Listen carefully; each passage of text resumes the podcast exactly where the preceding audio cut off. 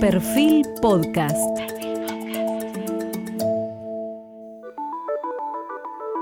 Periodismo puro. Jorge Fontevecchia en entrevista con el periodista Marcelo Longobardi.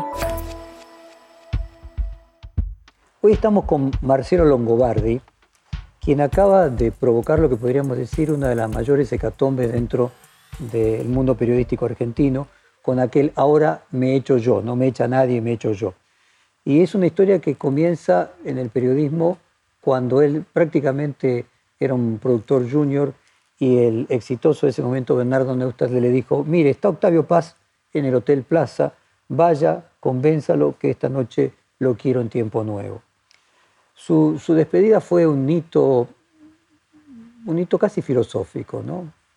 Él dijo, todos estamos cambiando nuestra visión de las cosas, mejorando nuestros valores, modificando nuestro modo y relación con la vida misma.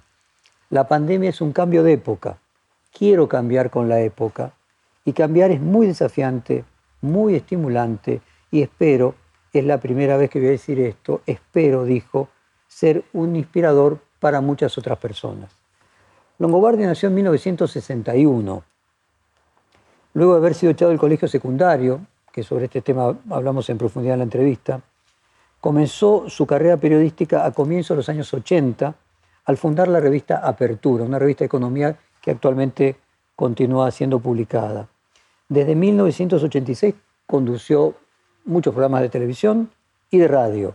En radio comenzó su éxito más rutilante a partir del año 2001 con Cada Mañana, transmitiéndolo los primeros 13 años en Radio 10 y los últimos eh, años de 2014 en Radio Mitre. Ya lleva 21 años siendo el programa más escuchado de la radio argentina. Pero también en televisión tiene una larga carrera, una carrera de 40 años de televisión. Fue conductor de diversos ciclos de actualidad política en Canal 9, era columnista del noticiero en aquel momento de mayor rating de la Argentina, en América TV, en América 24, en C5N. Y en el año 2018 se incorporó a la CNN en español como conductor de En Diálogo con Marcelo Longobardi, un ciclo semanal producido aquí en la Argentina, de entrevistas. En el año 2016 recibió el primer Martín Fierro de Oro de la radio. Eh, a lo largo de su carrera obtuvo numerosa cantidad de reconocimientos, voy a mencionar algunos. En 2017 el premio Conex de Platino al periodismo y comunicación. Internacionalmente obtuvo el premio Produ Awards, del año 2019 en la categoría Programa Informativo y fue nominado incluso a los premios Emmy el año pasado en el rubro Reportaje Sobresaliente en Español por su entrevista con Jaycee Joy para la CNN casualmente.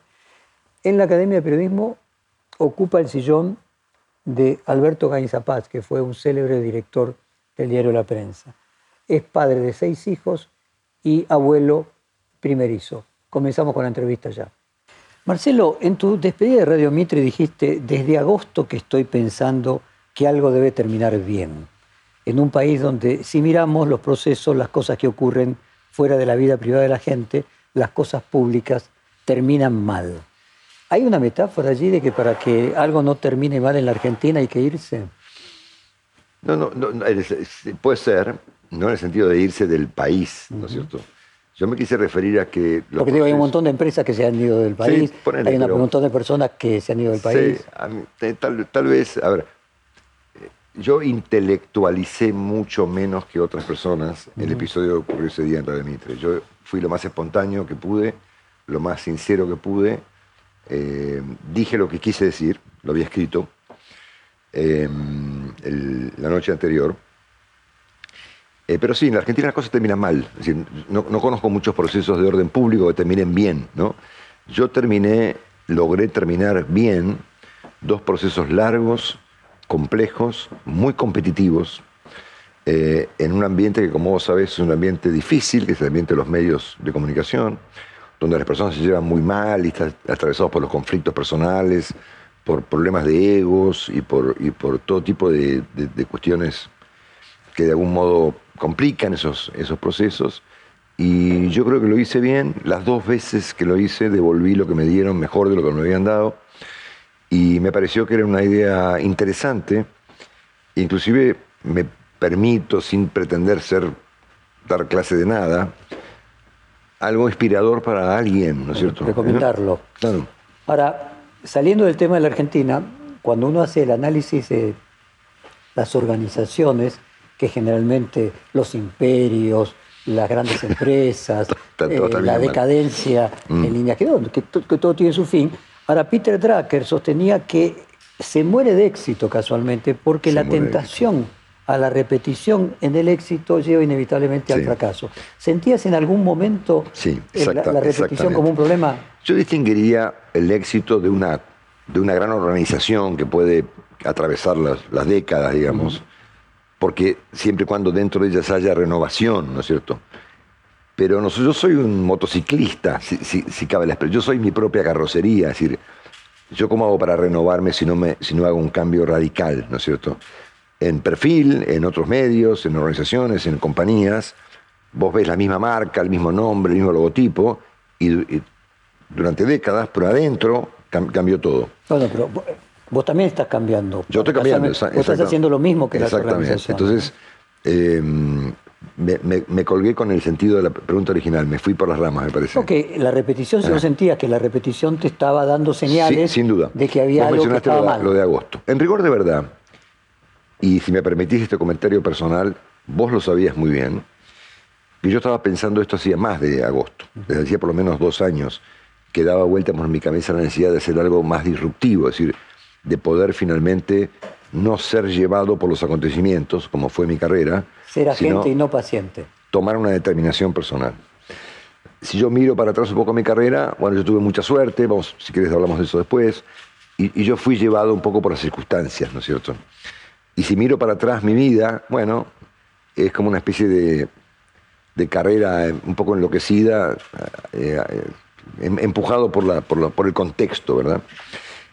Y yo estaba pensando muy seriamente la idea de tomar una determinación personal con independencia del contexto. Em, Y el contexto ayudó a que simplemente se produzca la el determinación. contexto ayudó, Como obviamente, te en este dicen los economistas, yo no puedo decir cuándo va a haber devaluación, pero va a haber Pero a ver, devaluación. entonces, yo sabía perfectamente, porque ¿Qué, qué además... iba a pasar? No, no cuándo. Exacto. Yo lo he visto que con, con excepción de Juan de Badía, que supo manejar los tiempos él de manera magistral, eh, sobre todo con Badía y compañía, que se, lo, retiró de eso cuando estaba en la CUPI del Exio, eh, mi, mi vigencia como líder de la radiofonía argentina tenía, iba a tener un límite. ¿Dónde estaba ese límite? ¿Dentro de un día, dentro de un mes, dentro de un año, dentro de ocho? No tengo la menor idea. Pero esa idea me dio vuelta por la cabeza durante muchísimo tiempo. Y como yo vi procesos, eh, inclusive muy decadentes, eh, de colegas míos muy exitosos, que terminaron muy mal, siempre tuve presente esa noción de, de rendirme ante la evidencia de que todo tiene finalmente un límite y que ese límite lo tiene que poner uno. ¿no? Y en mi caso particular, considerando las circunstancias de mi vida, 21 años de éxito consecutivos en una industria como es la radio en Argentina, que es muy competitiva, me resultó que era suficiente y que pretender más era obsceno. En eso, pero pretendés más en otra cosa. Bueno, puedo hacer otra cosa. déjame ahora. hablar del tema Eh, ese de reinventarse. Adam Smith sostenía que la recesión era inherente a la sociedad, porque el ser humano en éxito tiende al reposo, y que la recesión era aquello que venía a despertarlo para poder eh, modificar, cambiar y, me- y mejorar. Eh, ¿Vos sentiste algo así? ¿Sentiste que el progreso requiere, podríamos decir, restricciones? ¿De que hace falta un poco de insatisfacción eh, para poder No. producir cambios? No, no llegué tan profundo. No. En mi caso, es, eh, en resumen, mi caso podría ser así. Este es un largo proceso de por lo menos dos años Pero si sigo haciendo esto, que fue acelerado por las circunstancias. eh, es yo sigo haciendo esto, me voy a convertir en alguien anquilosado, Sí, anacrónico. anacrónico, me Exactamente. detengo. Te podría agregar un elemento que vos no estás considerando, pero yo también lo tomé en cuenta, que tiene que ver con la Argentina. Hasta acá, en resumen, yo te diría que yo tenía esto en la cabeza, como sabían algunos de mis amigos, inclusive vos, hace bastante tiempo, y había encontrado muchas dificultades para tomar una determinación, por responsabilidad, por compromisos, por contratos, por culpa, por pila de razones. Hubo un contexto que aceleró el proceso. Y en ese contexto yo entendí o tuve más presente la noción de que todos tenemos que entender que tenemos un límite y que en, ciertas circunstancias eh, uno tiene que decir, bueno, yo tuve este éxito y hasta acá, y nada, y me parece genial lo que hice, estoy contento conmigo mismo y se lo entrego a otro para que, lo la, la etimología de eh. éxito casualmente viene del límite. No. Por eso los en la lengua inglesa toma el del exit el éxito no. de la salida, la terminación y el cumplimiento. Wow. O sea, que el éxito sería cumplir ese. Bueno, si, si el éxito es cumplir, yo he tenido éxito. Ahora, te agrego un elemento más, que también jugó un papel.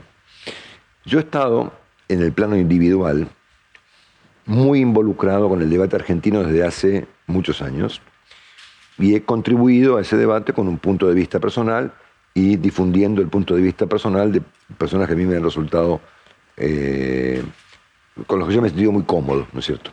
Analistas, comentaristas, eh, periodistas, corresponsales. Em, y en un momento en donde yo entiendo que la Argentina se volvió dramáticamente anacrónica y que es un país que necesita de una discusión respecto de cómo se va a modernizar en rigor de verdad, con independencia de la derecha, de la izquierda, de lo que sea. Haría falta un consenso para modernizar la Argentina. Yo me sentí demasiado involucrado en una discusión completamente anacrónica y en un momento me resultó eh, insoportable, ¿no es cierto? Me cansé de discutir Cristina, Macri, Macri, Cristina, Cristina, Macri, Macri, Cristina, Alberto, y todos los días discutiendo estupideces. la repetición no era tuya solamente. También de, la Argentina, ¿no es cierto? Y yo me tomé, mis, amigos en la radio y mis colegas en Radio 10 y otros actualmente me decían siempre que yo, vos te tomas las cosas demasiado pecho, ¿no es cierto? O sea, nunca me sentí tratando a la Argentina como algo desconectado de mí, como un médico trata un a un paciente o un eh, antropólogo, o un historiador a la historia, que puede ser... Ir a hacer periodismo a Estados Unidos te da esa facilidad, no sufrís porque es la realidad de otro. Exactamente, exactamente. es más, me he sentido muy libre entrevistando líderes mundiales, eh, comentando eh, situaciones internacionales. Porque claro, uno puede hablar de Trump o de Biden o de Iván Duque o de Piñera o del Uruguay con una perspectiva mucho más exclusiva, objetiva, ¿no es cierto? Estás afuera del debate. Es más, este, uno puede ser hasta inclusive, es muy divertido eh, ser porque haber sido, por ejemplo, un tremendo... A mí me pasa, en Brasil, yo no, eh, las eh, poverías de los políticos brasileños, que no son menores que los argentinos y en promedio mucho mayores, no me producen la misma, el mismo daño, la misma tristeza. Puedo mirarlo con una distancia antropológica. Exactamente, exactamente. yo, quiero hablar de vos, no, no, no de la Argentina. Y me pregunto, hay una frase clásica que es que desafíos inferiores a nuestras capacidades aburren. Desafíos muy superiores a nuestras capacidades abruman. abruman y mm. anulan. Pero una cantidad de desafíos un poco superiores a nuestras capacidades agrandan las capacidades. ¿Vos estás haciendo esto? Puede ser. Eh, tengo desafíos eh, interesantes afuera. Eh, fue todo un desafío para mí convertirme en lo que soy hoy en CNN, que es un entrevistador de figuras, que inclusive en algún momento yo llegué a subestimar. Es decir, CNN me enseñó, no porque me lo explicaron, sino porque yo lo, aprendí, a que ningún proceso popular debe ser subestimado. ¿no? Si hubieras dicho hace 10 años, por ejemplo, entrevistar a Talía, yo hubiera dicho, yo entrevistar a una actriz de telenovela mexicana, no, ¿entendés? hasta que aprendí que un buen periodista hace un gran reportaje hasta con una escoba, ¿no es cierto? ¿Eh? Eh, entonces aprendí a que yo podía discutir con ciertas figuras populares otros asuntos. Por ejemplo, nunca nadie le preguntó a Talía por la violencia contra las mujeres en México, ¿no es cierto? Porque, ¿qué le preguntan a Natalia? Bueno, por, las, por los personajes de sus telenovelas, ¿no es cierto? O preguntarle a Maluma cómo es su industria, ¿no es cierto? ¿Eh? O entrevistar a chicos de que tienen 18 años y que tienen miles de seguidores, mucho más que, vos, que Clarín, que La Nación y que yo y que todos nosotros juntos. Porque cantan, ¿no es cierto? Eh, y que son figuras inspiradoras para muchas otras personas. Entonces yo ahí aprendí y, me reconvertí mucho en ese punto a no subestimar esos procesos. Entonces hago mis entrevistas en CNN con enorme felicidad. Y he hecho unas entrevistas que yo estoy encantado con eso, porque me ha tocado entrevistar a sujetos tan contrapuestos como, por ejemplo, no sé, eh, Paquito de Rivera, por ejemplo, o Gustavo Yankelevich. Y para mí, por ejemplo, hacer una pregunta personal me resultaba eh, inaceptable, ¿no es cierto? Hasta que Yankelevich me enseñó, sin eh, proponérselo obviamente, cómo se puede hacer una entrevista muy respetuosa hablando de la muerte de una hija. A mí me da mucho pudor preguntarle a alguien por la muerte de su hija y me, y me hubiera resultado delirante que alguien me contara que tiene relación con su hija muerta. Bueno, aprendí que eso debe ser respetado, ¿no es cierto? Eh, y me lo enseñaron los entrevistados, ¿no es cierto? Si lo fui aprendiendo de ellos, ¿no es cierto? O sea, a vos te aburrió la agenda también. O sea, vos hoy, tenés, hoy tenés otros entrevistados. te aburriste de entrevistar a esas personas. Eh, me aburrí, me, aburrí de. Sí, la Argentina en un, en un punto me. A ver, tal vez esto no sé si es tan exacto, pero para ustedes que son un diario, digamos, ustedes son muchos, este, bueno, y, siguen una agenda pública. Yo soy solo, ¿no es cierto? Y, y estar no, lo que vos decías, soy un motociclista. Mi cuerpo es mi carrocería, claro, que ahí está, está, bien claro. Para tomar una decisión de esa, de esa envergadura, ¿sentís que hay como, yo podría decir, una intuición existencial, como que te arrojas a el destino, que no temblás, en ese, que en ese momento tenés una certidumbre especial, una, como el momento de locura en la decisión, como se dice siempre, que el momento de decisión no, es irracional. Fue muy pensado. Eh, es obvio que me arrojé a algo eh, que, eh, que, todavía desconozco, pero lo hice con mucha seguridad. Esta vez, a ver, te diría que es la primera vez en mi carrera que me sentí muy, y esto es verdad, que me sentí muy seguro de una determinación. Le había hablado con amigos, le había hablado con mi familia, le había hablado con mis hijos, em, la, había pensado mucho. Los últimos dos años, que me pasé más de la mitad del tiempo fuera de Argentina, viajando y aprendiendo y haciendo notas y cosas afuera del país, me enseñaron mucho. Yo pude aprender cosas que no sabía que existían, poco menos. Este, pude trabajar en Nueva York, que para mí fue un privilegio total. Bueno, por lo tanto, eh, esta vuelta tomé la decisión con mucha seguridad sabiendo que era para bien y que algo iba a terminar pasando. Aún no sé qué va a pasar, pero... Pero tuviste certidumbre. Sí, total. Tuviste una... No dudaste en ningún momento. En ningún, momento. ¿Y crees en la suerte? Mucho. Yo he tenido mucha suerte. Yo soy un ejemplo de, tener... yo tuve mucha suerte. Si yo reviso para atrás mi, carrera, eh, estuvo muy determinada por la suerte. Siempre me crucé con las personas apropiadas en los momentos exactos. Tengo pila de historias respecto de, cómo la suerte estuvo siempre de, mi lado, digamos. ¿no? Aquella frase, vos que sos golfista, que le atribuyen a De Vicenzo que tengo más suerte cuanto más practico. Sí, es una frase que en rigor él repetía, era, la frase pertenece a Gary Player, un gran deportista sudafricano, que decía, cuanto más entreno, más suerte tengo, digamos, ¿no? Exacto. Bueno, puede ser eso, ¿no? Este, pero la suerte. Y en este caso tuviste suerte. Mucha. A ver. En este, bueno, en esta decisión sí, sentí que tuviste suerte. Eh, yo tuve suerte cuando me crucé con Fernando Marín en mi vida. Tuve suerte. Tenemos preguntas de Fernando Marín. tuve suerte cuando me crucé con Horacio La Rosa.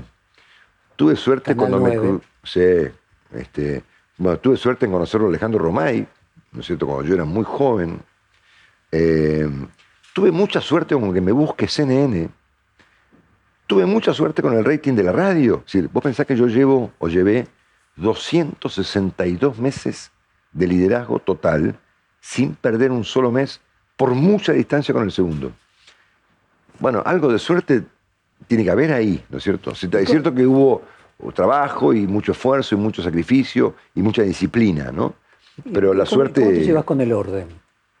soy ordenado. ¿Te Eh, molesta el desorden? Mucho. Soy ordenado y, soy, y soy simétrico. ¿no? Seguramente alguien que sabe de psicología como vos sa- sabrá interpretarlo, pero el, orden, el desorden me resulta un poco perturbador. Porque como a mí me cuesta mucho trabajo lo que hago, eh, o sea, yo hago un gran, hice un gran esfuerzo para hacer lo que hago, porque entiendo que yo carezco de condiciones naturales para hacerlo. A ver, yo lo veo a Pañi y digo, ah, la mierda, ¿cómo habla este tipo? Sin mirar un papel durante 70, 60 minutos, ¿no es cierto? Bueno, yo no tengo ese don, ¿no es cierto? Ni tengo esa, capacidad, ni siquiera ese talento, ¿no es cierto? Eh, entonces, yo he hecho un gran sacrificio personal, de mucha disciplina y mucho esfuerzo, para poder hacer lo que hice. Y para eso necesité cierto orden, ¿no es cierto? Eh, cierto orden en los horarios, cierta disciplina en, en el- en- en los modos de trabajar, eh, Ahora, fíjate que paradoja. cierto orden te aburre, te aburre la repetición, que sería el orden llevado al extremo casi Eh, letal. sí. Todo es igual continuamente, ¿no? O sea que tu relación con lo imprevisible no es de rechazo. relación con, perdón? Lo imprevisible. Sí. O sea, en el fondo... Es nueva. Mi relación con el presidente es nueva. O sea, es la primera vez en mi vida que yo decido enfrentarme a lo imprevisible. Es cierto que lo han decidido en su momento otros, ¿no es cierto? Cuando me echaron del colegio o cuando me echaron de Radio vamos. 10. Entonces, de- de- Eh. déjame entrar en la felicidad, ¿no?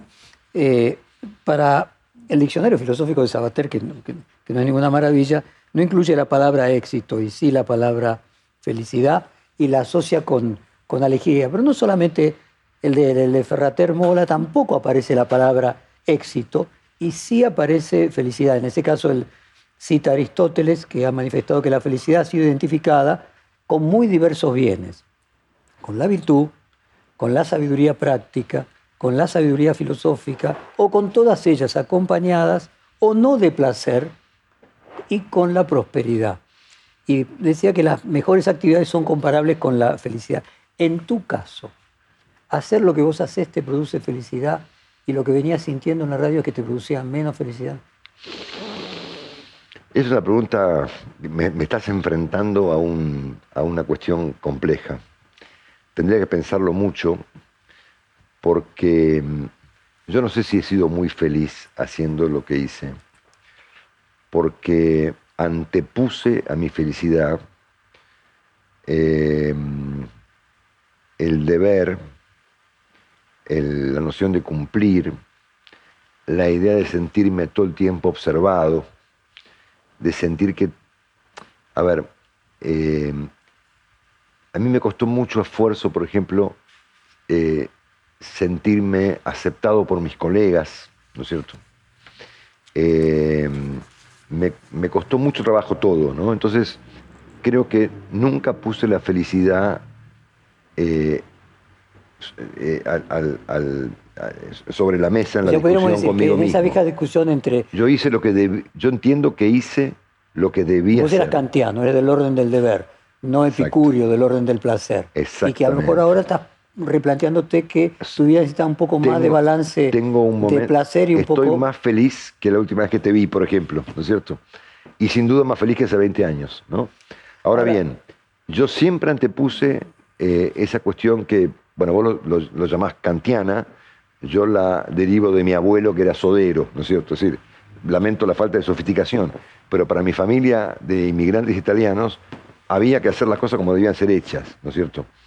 Eh, y yo seguí esa regla, ¿no es cierto? Es decir, lo que yo aprendí, ¿no es cierto? Que era, la cosa, uno tiene que hacer las cosas porque hay que hacerlas y tiene que cumplir porque tiene que ser una persona seria y tiene que hacer el trabajo porque eso debe ser hecho de determinada manera. Entonces nunca me planteé en todos estos años si yo era eh, muy feliz o no. Es obvio que tuve momentos de mucha preocupación, de mucha angustia y también de mucha felicidad, ver, ¿no es cierto? eh, esa sensación de estar exigido, decís, yo no tengo talento natural, me tenía que forzar, eh, veo en otros una facilidad que yo carezco, y al mismo tiempo el éxito que vos tenés que es superior de todos los demás. ¿Te hacía sentir en algún momento que eras un impostor? ¿Te hacía sentir de que en realidad eh, los otros veían Bueno. atributos que vos no tenías y en algún momento se iban a dar cuenta Una y vuelta- por eso te forzabas cada vez más? Sí. Una vuelta apareció en, eh, en el diario Clarín un artículo en la sección Sociedad llamado El síndrome del impostor. Y como yo trataba de leer todo, lo leí. Y encontré, o me encontré identificado con esa idea, que aparentemente por lo que eh, escuché Tiene mucha gente, sí. mucha gente le ocurre, que en, resumen, Generalmente a gente de éxito. que en resumen sería así. Algún día la gente se va a dar cuenta que yo soy muy malo, ¿no es cierto? Y que finalmente solo que no soy tan bueno como creen que no que soy soy. tan bueno como creen que soy. Este, y efectivamente un día se van a dar cuenta y me van a echar de todas partes, ¿no es cierto? Entonces yo hice un enorme esfuerzo para luchar contra ese síndrome del impostor, que te diría que recién ahora lo estoy superando un poquito, Ahí ¿no es cierto? Y que esto ¿Eh? lo que señala es que por primera vez decís, bueno, no tengo que esforzarme tanto, Claro. yo ya demostré lo suficiente, no soy un impostor. Y para eso tuve que terminarlo. Se conecta con el principio, porque yo se- sentí que para que finalmente yo me sintiera algo exitoso, que es un término que yo nunca usé en mi carrera, es decir, yo no hablo de mi éxito, me resulta, vuelvo a la palabra, obsceno hacerlo. Pero esta vuelta sentí que efectivamente había un reconocimiento y una, y una idea de éxito, ¿no es cierto? De que finalmente yo había terminado con qué? Con un éxito, ¿verdad? Eh, entonces se me bajó un poco el síndrome del impostor. Dije, bueno, algo habré hecho bien, ser tan malo no debo haber sido. Oh, ahora ¿no? no lo van a descubrir, porque No sé. Pero bueno, entonces hoy en día, habiendo cerrado un ciclo muy relevante en mi carrera, el más relevante de todos, o sea, 21 años más dos anteriores de Radio América haciendo radio la mañana, son 23 años consecutivos haciendo radio, la primera mañana de la radio,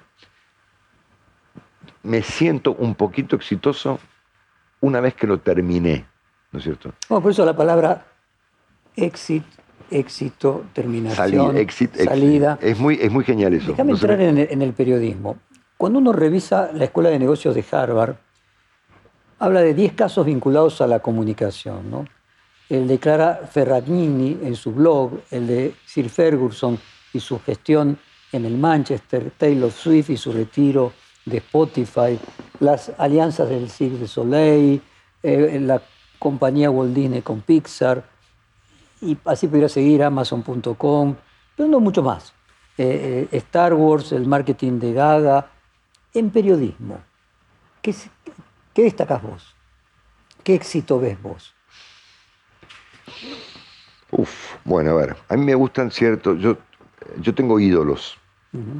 Es lindo tener ídolos, ¿no? este, porque los ídolos te inspiran y, y- y- y uno los trata de emular, ¿viste? Y, de- y- y- y yo a veces Son, siento, un, son, un, son un faro. claro, uno siento guían. qué me dirían esos tipos, ¿no es cierto? Gabilondo, eh, eh, Thomas Friedman, ¿no es cierto? Me resulta el, un sujeto, lo, lo pude entrevistar para CNN, me resulta un personaje literalmente grandioso. ¿no Uno de radio, uno de diario. Bueno, uno, uno ya murió, ¿no? Pero Montanelli, ¿no es cierto? Indro Montanelli, ¿eh? Claro. un colega tuyo, director de diarios, ¿no es cierto? Italiano, un romántico, ¿no? Periodista y escritor. Eh, bueno, Bradley, ¿no es cierto? ¿Qué sé yo? El de la buena vida. Claro, Bradley, eh, su libro era Good Life. Vos si tuvieras que escribir hoy el libro de tu vida, ¿te sentirías identificado Sí. con ese Sí, título? hoy sí. O sea, hoy- no sí. cambiarías nada o muy poco. No, de, a ver, aún considerando que sufrí mucho y que por momentos lo pasé súper mal, eh, ahora, desde esta posición, si se quiere, un poco cómoda que tengo, de decir, bueno, ahora estoy, ahora ya, listo, me fui, soy un éxito, punto más. ¿Entendés? Cumplí. Cumplí. ¿no es Acordate de la palabra Cumplí, cumplimiento, Cumplí. era parte de la etimología de éxito. Exactamente, cumplí. Entonces miro para atrás y digo, bueno, tan mal no lo hice. Y sacando algún que otro detalle, creo que no En cambiaría. lo esencial no cambiaría. No cambiaría nada, ¿no es cierto? Este, no, soy un especialista en mirar procesos como por ahí mirás vos como director de un diario, yo más bien miro figuras, ¿no? Yo te diría que hoy figuras, a mí me interesa, bueno, eh, obviamente Friedman parece un tipo muy lúcido, Bailey me parece muy interesante. Jaime. Muy interesante.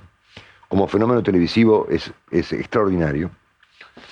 A veces comparto ¿no? su punto de vista, eso es irrelevante, pero como fenómeno televisivo me resulta un personaje. Otro dotado, ¿no? Que puede hablar una hora sin Bueno, parar. él es peruano y los peruanos tienen ese don de, De la oralidad de la palabra y del lenguaje. Hablan el mejor español el castellano del mundo. bueno.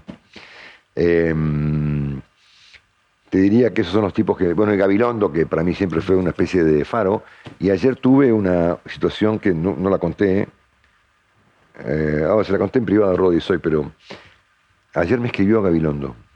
Yo casi me muero, porque mm, él fue el periodista más importante del mundo de la radio en habla hispana. Eh, se retiró de grande y de harto, ¿no?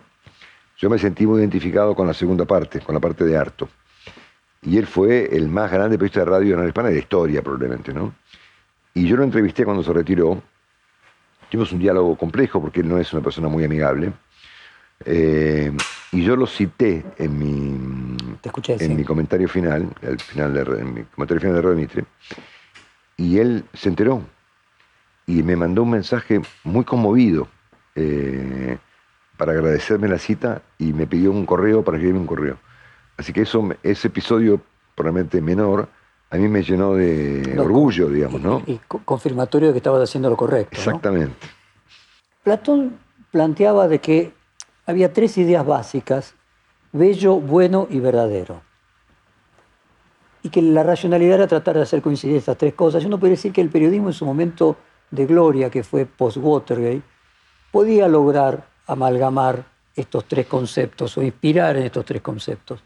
¿Ves que hoy el periodismo pasado, cuando vos comenzaste, eh, digamos 40 años de ese momento de gloria, a hoy ha perdido eh, ha perdido fuerza, ha perdido calidad, ha perdido niveles éticos, no podría conciliar estas tres, estos tres valores platónicos. Bueno, eh, entre todas las cosas en las cuales yo no soy un experto, yo no soy un experto en medios, ¿no es cierto? No lo soy ni lo quise ser nunca. Yo me limité a mi tarea de, de ser un periodista, un cronista, un entrevistador, un columnista, un comentarista. Sí me parece que esta revolución que está ocurriendo hoy en día nos enfrenta a los medios clásicos a revisar nuestra propia calidad, ¿no es cierto? ¿Eh? cuestionamos, obviamente, como editores clásicos que somos, la, la calidad de los sujetos la calidad de La calidad de, cómo hoy se editan las cosas. yo sigo teniendo una visión muy clásica, es decir, para mí un medio de comunicación es un lugar donde finalmente lo que hay es un editor, es decir, un tipo que resuelve qué es lo que es relevante y qué es lo que no. Sí, que cura. ¿no? Y fíjate la palabra de curación y ah. el simbolismo médico que tiene. ¿no? Claro, te cura, te cura de errores, te cura de malas noticias. En el mundo del periodismo digital, en las redes, en las redes sociales e inclusive en las páginas de internet de muchos medios clásicos, aunque hay algunas excepciones, bueno, intervienen los algoritmos o intervienen eh, personas que resuelven qué es lo relevante y qué no sin el ojo profesional de un editor, ¿no es cierto? Entonces creo que este, este proceso que nos enfrenta a un periodismo enloquecido, fuera de formato, que no pondera nada, que es lo mismo Wanda Nara que eh, la invasión sí, de... el clickbait, el orientado simplemente a los clics. Alguien tiene que resolver si es más relevante Wanda Nara o la eventual invasión de China a Taiwán, ¿no es cierto? Entonces creo que esto nos obliga a nosotros, los periodistas clásicos, a, ser mejores, a mejorar nuestra calidad y a ver cómo hacemos para competir con lo verosímil, que es muy complejo, porque nosotros se supone, dentro de lo posible, que trabajamos con, el concepto de la verdad. Es decir, se supone que vamos a decir la verdad, o nuestra verdad, o, los tipos que investigan cosas van a revelar... el anterior reportaje que fue para el libro de Periodismo y Verdad, hace ya cuatro o cinco años, cuando te pregunté sobre la verdad, vos me dijiste tu respuesta es que vos ponías más énfasis en el punto de vista.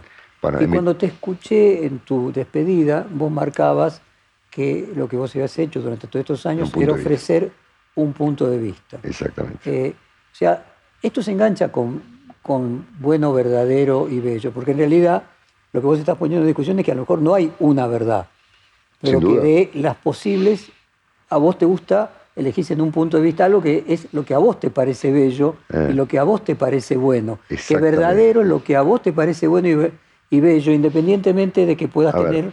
yo entiendo que el periodismo que está relacionado con la búsqueda de la verdad, ¿no es cierto? Es lo que hace, por ejemplo, no sé, Hugo Alconada ¿no es cierto? O lo que ha hecho en su momento Jorge Lanata, o lo que también hizo la revista Noticias con investigaciones en su oportunidad, o lo que hace Sí, periodismo de investigación. Nico Viñaski, sí, tipos que van a buscar la verdad, que van a buscar un papel, que van a buscar un número, que van a buscar un dato, ¿no es cierto? Eh, Diego Cabot, qué sé yo. Eh, no todos hacemos ese trabajo, yo no soy bueno para eso, y a mí siempre me interesó más la discusión, ¿no es cierto? El, el- el punto de vista, ¿no es cierto? Nuestro programa, en las dos radios en las que estuvo, creo que ofreció un punto de vista bastante coherente durante 21 años. Yo fui cambiando también de punto de vista y, no me, y me enorgullezco de eso. Creo que hay que ser un idiota para no cambiar de punto de vista en algunos temas. Yo estoy hoy, a ver, yo soy hoy mucho más flexible, mucho más eh, plástico, mucho más heterogéneo, mucho más diverso de lo que era hace tres años, y te cuento lo que era respecto a hace 15, ¿no es cierto? Es decir, eh, si no, sos No, un... sí planteaba que riqueza es diversidad en Ah. armonía. Claro, O sea que una o sea, consistencia Claro. monocolor es muy fácil. yo no soy un- un- una persona que defiende una doctrina religiosa, ¿no es cierto? Yo manejo el mundo de los puntos de vista y yo he cambiado mucho, es decir, yo te diría que hoy soy mucho más progresista, por ejemplo, que hace 15 años, ¿no es cierto? Y lo escucho a mi ley, en cuyas ideas yo me involucré mucho hace 40 años y hoy me resulta literalmente un lunático, ¿no es cierto? ¿Eh? Este, y hoy creo dramáticamente en los consensos, ¿no es cierto? O sea que hiciste el recorrido al revés de esa clásica figura de que si uno no es socialista de joven no tiene corazón y si no es conservador de grande no tiene cerebro. Exactamente. Hiciste el camino inverso. Yo hice camino inverso. No soy un socialista, claramente, pero yo tuviera que elegir qué clase de procesos políticos me resultan más eh, atractivos, te diría que los procesos eh, de centro izquierda inteligentes, O sea, hoy verías a Alfonsín un poco mejor de lo que lo de- veía pero de- defini- cuando definitivamente sí. Y así a Felipe González y así a Tony Blair, y me interesan los procesos en donde... y a Lula también lo veo mejor que. A ver, en un momento Lula me pareció, claro, como lo vimos todos, como una, como una encarnación de la, de- directamente de la mafia, ¿no es cierto? Lo estoy viendo menos desde ese punto de vista y me resultó completamente extraordinario. O sea que hay algo de sabiduría en, el, en ese proceso. O sea, los años, 40 años de periodismo te han dado Sí. una sabiduría y hoy tu asertividad está La palabra rango- sabiduría me, me resulta un poco grande en mi caso, pero supe, te permitís dudar un supe poco más. cambiar, supe cambiar. Fíjate el proceso de Lula, por ejemplo, con Cardoso, ¿no es cierto? Es decir, es uno de los procesos más interesantes que hay en la región, es decir, que Lula y Cardoso hablen y estén, no sé qué está pasando, por ahí están tramando algo, ¿no es cierto? No está pasando eso. ¿Eh? ¿Está pasando eso? Está pasando ¿Está pasando eso? Está pasando Ok, eso. es claro. extraordinario. Y con Alckmin, que es. eh, Lo- los, el los argentinos estamos hoy. ¿Vos te imaginás una escena semejante en Argentina de hoy? Espero Eh. Que en 2023 sí, pero hoy resulta absolutamente Yo creo que no. Vos, Soy más no sé, pesimista No sé cuán consciente sos de que en la Academia Nacional de Periodismo ocupás la silla De Gainza. de Gainza Paz. Mm. Eh, Gainza Paz era un liberal, pero al mismo tiempo no era un conservador. eh, de hecho, le clausuraron el diario. eh, era una persona sofisticada. Te, te encontrás en algún punto de contacto? ¿Te resonó hoy? Mirá, justo me tocó. Eh, No, no, con lo el tema este de la suerte. ¿Por qué me, Me- tocó esta silla? Bueno, la- la- eh, seguramente por, de suerte, porque no sé cómo se asignan las sillas en la academia. No sé si hay, no- desconozco el Eran, procedimiento. eh, son las que están disponibles. Ok, bueno. Pero bueno, dentro de las que están disponibles después se busca cierta afinidad. Pero cuando fui consciente de que, mm, del asunto, y me dio como, me dio como electricidad, ¿no? Es decir, un sujeto de semejante envergadura que manejó el diario La Prensa, ¿no es cierto? Para poner en contexto a la Eh, audiencia, mm. llegó a ser el tercer diario en importancia en el continente, debajo solo del Washington Post y del New York Times. Wow. Y el décimo en el mundo, lo que también habla de cómo el periodismo argentino perdió peso específico, probablemente y paso con la pérdida de peso específico Sin- de, la, de la propia Argentina, sin Pero duda. la prensa fue sin ninguna duda, en lengua his- hispana, el diario número uno eh, eh, durante el siglo XX. Cuando yo, cuando yo em- empezaba en el periodismo, eh, iba mucho al edificio viejo de la prensa porque fui amigo de un señor llamado Manfred Schoenfeld. Exactamente. a quien seguramente recordarás. Lo recuerdo perfectamente. Y yo iba y Schoenfeld, la iglesia Rouco, me dejaban mirar, yo tenía veintipico de años, como Alfredo Serra lo hacía sin, que vos lo supieras en perfil, en la calle de Sarmiento, y lo hizo Alfredo en la revista Gente antes de, estar con vos en, aquella famosa revista tan extravagante que hacía llamada Perfil, que era una, una, locura genial. Ellos me dejaban mirar, ¿no es cierto? Entonces Alfredo Serra me dejó mirar adentro de la revista Gente, me dejó mirar adentro tu editorial sin que vos lo supieras, y Rouco y Schoenfeld me dejaban mirar cómo se hacía la prensa. Entonces, cuando me enteré que la silla que me tocaba era la de Gainza Paz, yo me acordé de esas escenas algo eh, románticas, digamos, de las noches en el patio del diario La Prensa, que eran, era como una, una cosa como muy tremenda, con ese balcón que daba la vuelta arriba del patio, con las oficinas de los periodistas que, estaban, que daban al balcón y se escuchaban las máquinas de escribir, toc, toc, toc, toc, de aquella época, yo vi eso, no trabajaba, pero aprendía de eso. Entonces, esa idea de la silla de la academia me conectó con esa idea de que yo caminé por esos pasillos aprendiendo este trabajo de tipos de la envergadura de lo que te acabo de mencionar. Cuando uno compara aquella, la prensa y hoy, la importancia que tenía el periodismo argentino en el continente, en la lengua española, en el siglo XX, en el siglo XXI, podríamos decir que los periodistas argentinos hicieron eh, la prensa española post-Franco, porque no tenían mucha experiencia los españoles de prensa libre, una cantidad de exiliados argentinos le hicieron, te contaban en México que se leían las revistas infantiles argentinas, y vos ves la situación que se produce hoy. ¿Le atribuís algún otro elemento más allá de las redes sociales y el algoritmo, eh, esta pérdida de calidad del periodismo? Eh, además del tema de los algoritmos y de las redes sociales, ¿le atribuís algún otro elemento más? Sí, eh, ahí voy a tomar, este, voy a tomar este, algunas ideas que le leía a Bilondo, ¿no? Que yo también las he visto, ¿no? Mucho, la palabra exacta, bancame que, que la quiero decir exacto, mucho salario muy barato, mucha gente que quiere ser famosa y no periodista. Em, em, cierta degradación general que hay en los procesos, es decir, yo me acuerdo que para yo ser un productor de Neustadt, tuve que pasar tres años comprando medialunas, ¿no es cierto? Hasta que me dejaron discar un teléfono, ¿verdad? Eh, bueno, hoy en día esos procesos están están, eh, ¿Se podría agregar ahí? No hay, no hay, es, como que ciertos cursos, yo creo que han sido sustituidos por diversas razones, entre ellas por el hecho de que en algún momento el periodismo se puso de moda como una carrera universitaria. Y para nosotros, los de 60 para arriba, digamos, el periodismo no se, no estudia en ninguna universidad, ¿no es cierto? Es decir, yo vengo de la calle, ¿no es cierto? y otros vendrán de, estudiar historia como Pañi o de ser eh, profesores de Harvard como Grondona o cuasi filósofos como vos, pero de la facultad.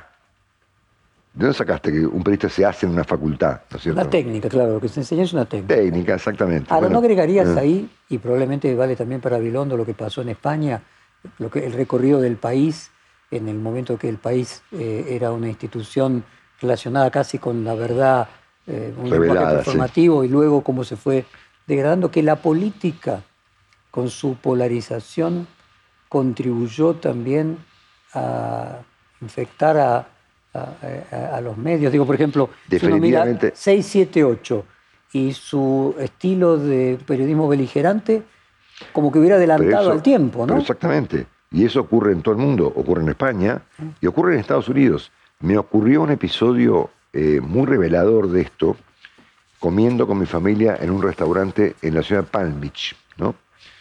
Eh, como yo hago televisión en Estados Unidos que, y me ve la gente de habla hispana, muchas personas de habla hispana, por ejemplo, toda la gente que trabaja en los restaurantes, me, me conocen.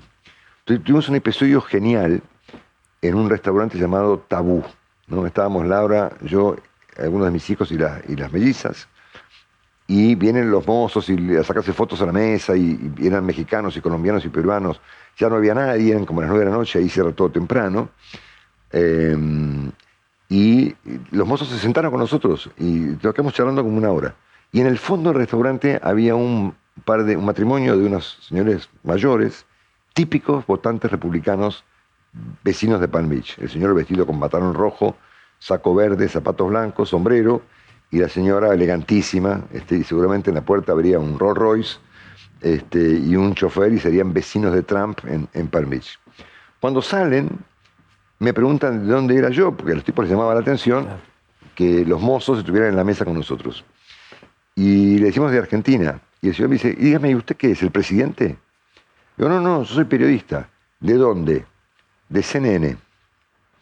Bueno, el tipo me puteó dos cuadras, argumentando que yo era un empleado de Soros eh, y que yo era cómplice de la famosa pizzería en donde Soros y la familia Clinton eh, trataban menores y trataban de destituir al mismo tiempo a Trump y nos acusó además de haber asesinado a Kennedy, ¿no es cierto?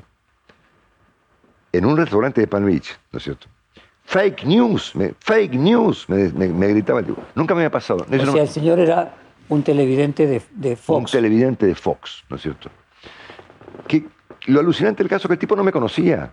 No es que se estaba refiriendo a algo que yo había dicho o una pregunta formada en un reportaje. Por el solo hecho de yo presentarme con un periodista de CNN, un simple entrevistador, el tipo me vinculó con la, con, eh, con lo que Fox con la- denuncia con y la locura. que ¿no es constituye cierto? como Es narrativa. un ejemplo de que el tema ya excede lo que nosotros decimos, ¿no es cierto? El tipo me estaba insultando, a mí me pareció muy simpática la escena, y muy reveladora, por cierto, por el solo hecho de trabajar en una compañía llamada CNN, ¿no? Yo le decía que trabajaba en Fox, el tipo se hubiera sentado en la mesa, ¿no es cierto? Bueno, sí, la grieta atraviesa todo, y me resulta una tragedia.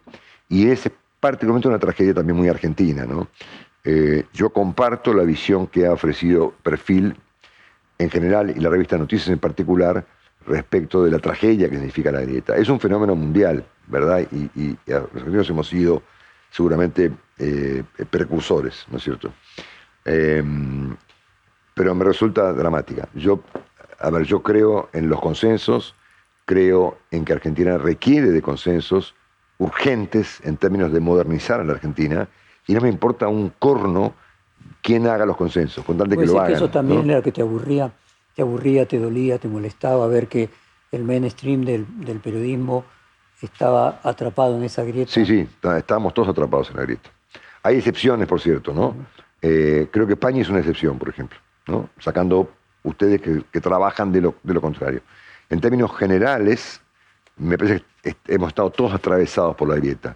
Y es más, las veces que yo me he corrido de esas posturas, eh, Recibí crítica de los dos lados. ¡oh! Viene el ver, señor de Fox a ver, y otro señor. yo he entrevistado, por ejemplo, en Radio Mitre al entonces electo presidente Alberto Fernández, que es una cosa normal, es decir, que un periodista entreviste a un presidente electo.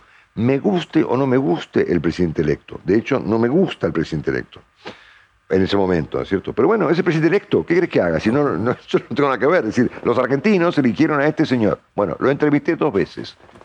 Fue terrible. Fue terrible la cantidad de insultos que recibimos en la radio para entrevistar al presidente. Es dramático eso, ¿entendés?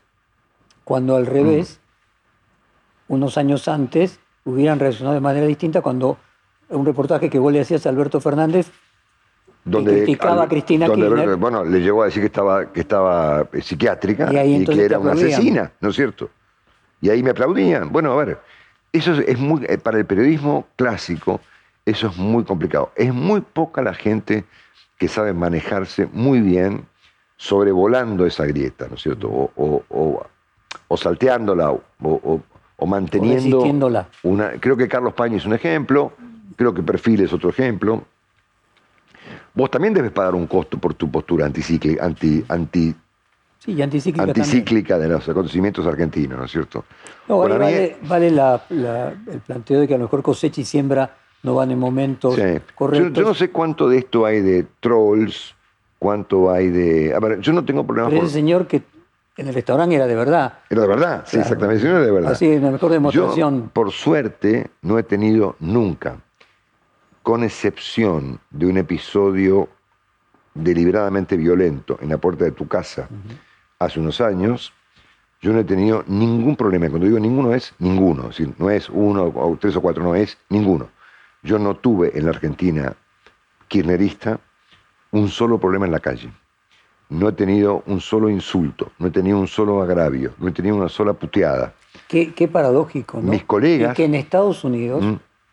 en un ratito, tuviste un tipo que te puteó dos cuadras. Exactamente. A Ahora, veces nos hace reflexionar sobre la libertad de prensa. Sin también. duda. Ahora, yo tengo colegas, amigos míos, que salen a la calle, colegas importantes, ¿eh?